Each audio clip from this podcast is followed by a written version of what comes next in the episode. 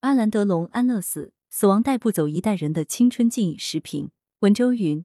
据外媒报道，八十六岁法国男演员阿兰·德龙决定按照自己的意愿结束生命。他的儿子安东尼于近日接受受访时透露，他的父亲已经决定在瑞士实施安乐死，这一决定也得到了子女们的支持。阿兰·德龙对老一辈中国观众来说，可算是耳熟能详。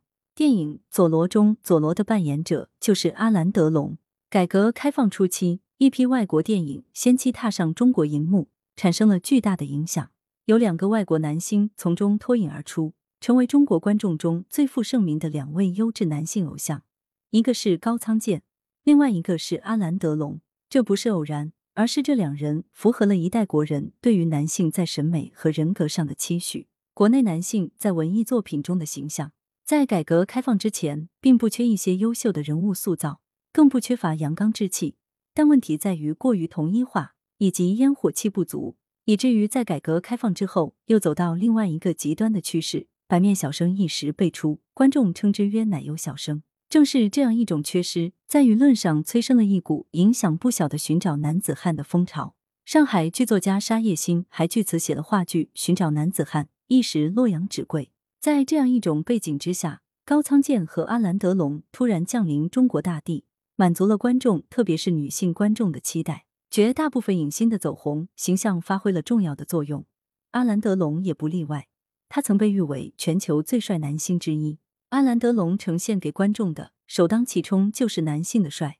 那种英俊的一颦一笑、充满吸引力的男性形象，展现的是简单粗暴的性别魅力。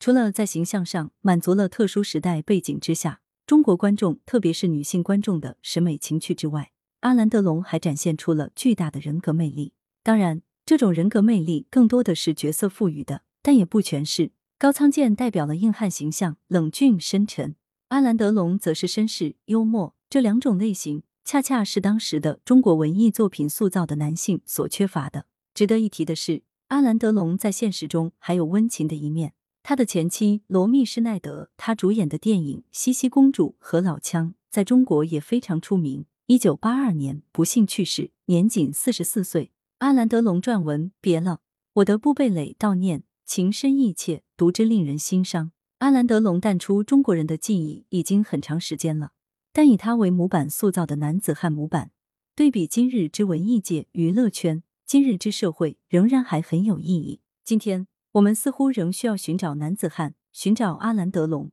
阿兰·德龙是一团烈火，阿兰·德龙是一股旋风。这首叫《阿兰·德龙》的歌由刘欢、范玲玲演唱，正是阿兰·德龙当时在中国影响之真实写照。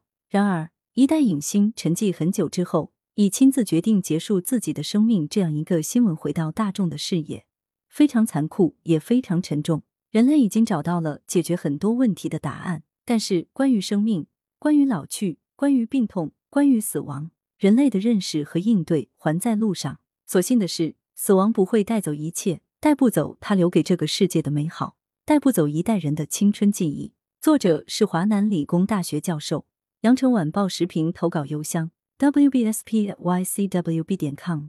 来源：羊城晚报羊城派。